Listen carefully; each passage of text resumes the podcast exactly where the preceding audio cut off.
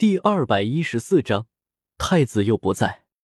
在张玲玲的一再要求之下，韩风只能无奈给宁荣荣和千仞雪各自去了一封信。其实韩风真不知道该怎么说，最终还是张玲玲教韩风写的，内容基本没变。张玲玲也就帮他加了六个字，这六个字就是我妈说想见你。张玲玲说，只要有这句话在，就不怕他们不来。韩风也不懂，但还是选择相信了张玲玲。虽然张玲玲嘴角的笑容让韩风多少有些不安。陪韩当和张玲玲度过了和谐的一天后，第二天一大早，张玲玲就把韩风从床上薅了下来，也不顾韩风的反对，便为韩风收拾了起来。足足折腾了半个时辰，张玲玲方才满意的点了点头，看着自己眼前英挺的好蛋儿，张玲玲自豪的笑了笑。随后，张玲玲又忙碌了起来，让韩风颇有一种前世过年的感觉。等韩风走到前厅的时候，更是惊奇的发现，就连韩当也是一身的正装，壮硕的身躯将那衣服整个鼓囊起来，尤其是胸前那两块砖头，这要是再剃个光头，戴副墨镜，妥妥的一个涉黑分子啊！韩风看着韩当强装正经的样子，不由得嘴角一抽，说道：“老爸，您哥这缺血呢？”你这倒霉孩子！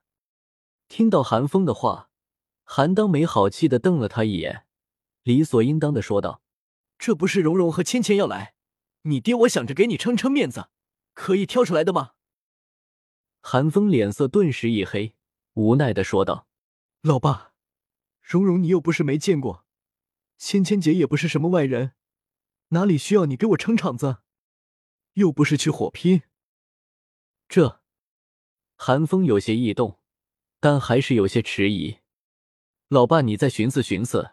荣荣堂堂七宝琉璃宗少宗主，芊芊姐也是宫里的人，您老真想镇住他们，怕不是得扒了雪夜身上那件衣服才行吧？韩风连忙乘胜追击：“你这孩子，那可是天斗皇帝，不能不敬。”韩当却是一惊，连忙捂住了韩风的嘴，严厉的呵斥道。韩风只好在心底翻了个白眼，没有反驳韩当。韩当也明白，除了有贵族背景的魂师之外，大部分平民魂师对帝国的归属感都不高。韩当只是稍微教训了韩风几句之后，便不再计较了，反而是对韩风问道：“真的有这么不合适吗？”韩风翻了个白眼，郑重其事的点了点头，说道：“很不合适。”那你说，我该穿什么？韩当彻底放弃了自己身上这件衣服，趁着千仞雪和宁荣荣还没有，赶紧问道：“就平时穿的就好了，没关系的。”韩风耸了耸肩，漫不经心的说道。韩当闻言，思索再三，最终采纳了韩风的建议，转身朝着后堂跑去。韩风无奈的笑了笑。百无聊赖找了个位置坐了下来，他倒是想帮张玲玲打打下手，但奈何张玲玲嫌他笨手笨脚的，压根不让他靠近。韩风，就在韩风思考人生的时候，门外突然传来了一道熟悉的娇媚声音。韩风下意识的朝门开看去，瞥见那一抹粉色的时候，瞬间从位置上跳了起来，走到门外，笑呵呵的说道。蓉蓉，你来。韩风话还没有说完，便觉得眼前一亮，不由得有些吃了。今天的宁荣荣明显精心打扮过，齐耳短发扎了一个精致的辫子，小巧的红唇涂上了一层粉嫩的唇彩，更显得娇艳欲滴，让韩风不由想起那甜腻的味道。此时，宁荣荣大大的眼睛之中带着一丝局促与不安。似乎很是紧张的样子，咳咳。韩风装模作样的咳嗽了一声，眼神有意无意的朝宁荣荣腿上的白丝瞟去。你来了，快进来吧。我妈她在忙，等会我带你去找她。韩风下意识的咽了口口水，欲盖弥彰般的说道。食色性也。韩风虽然是个憨包，但这不代表他没有身为男人的欲望。憨包又不是和尚。注意到韩风飘忽不定的视线，宁荣荣嫣然一笑，心中不由得有些得意。女为悦己者容，如果自己精心的妆容无法吸引韩风的话，那宁荣荣反而要失落了。当然，宁荣荣还是不免有些羞涩，俏脸上浮现红霞，连原本的紧张都淡去了不少。刮了韩风一眼后，娇嗔道：“还不带我进去？”哦，韩风愣愣的应道，心虚的领着宁荣荣走了进来。这时候，韩当也已经换好衣服了，看到宁荣荣来了，脸上堆出灿烂的笑容，：“蓉蓉来了。”不知道是不是韩风的错觉，他总觉得这一次宁荣荣和韩当的见面显得格外怪异，不再像以前那样随意了。带着些许说不清道不明的意味，宁荣荣总会莫名其妙的紧张起来，韩当也显得颇为僵硬。这也不能全怪韩风，谁让前世今生韩风都从来没带过异性回家见家长呢？而且谁听说过一次性带俩异性回家见家长的？小风，这时候，千仞雪的声音也在门外传来。千仞雪声音响起的瞬间，宁荣荣脸上的微笑顿时一僵。韩当则索性一副事不关己的样子，正襟危坐的直视着前方。韩当知道这事儿他掺和不上，还是交给张玲玲解决吧。韩风倒是没什么异样，笑着出门迎接。咳咳，没一会儿，外面又传来韩风假正经的咳嗽声。宁荣荣哪里不知道发生了什么？正打算出去看看，张玲玲却适时的出现了。怎么，蓉蓉这是吃醋了？身为过来人的张玲玲一眼就看出了宁荣荣心中的异样，带着歉意的说道：“这事儿不赖小峰，是我叫你们来的。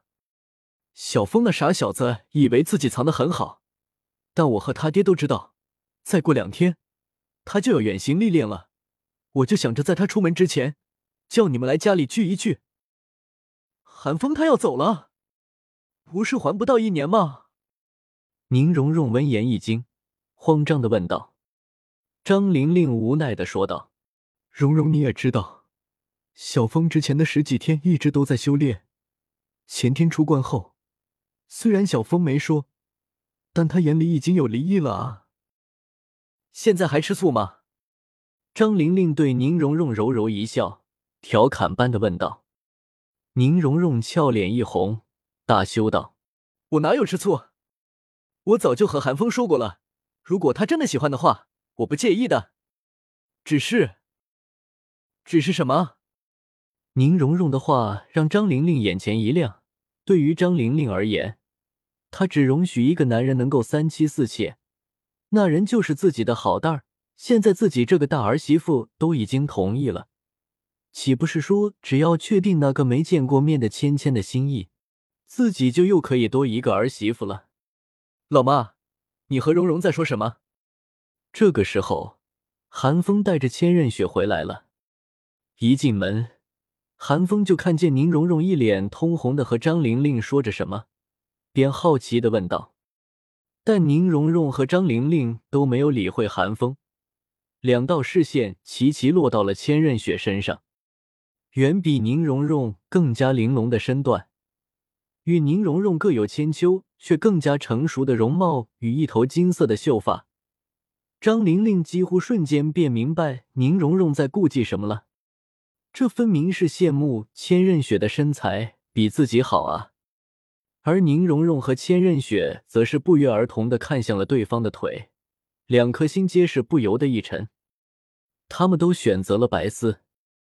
与此同时，森严的天斗皇宫之中，独孤博来到了太子行宫，却不见太子本人，只有志玲、白宝山与孟神机三人面面相觑。独孤博看着眼前三人，不由得一皱眉，阴恻恻的问道：“太子又不在？”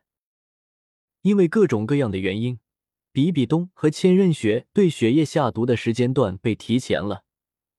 为了早日完成任务，千仞雪更是加大了剂量，导致此时的雪夜俨然已经积重难返，就算是独孤博都救不回来了。天斗皇室找不出原因，但国不可一日无君。眼下雪夜病危垂死，几乎苟延残喘。大小事务自然全部落到了身为太子的千仞雪身上。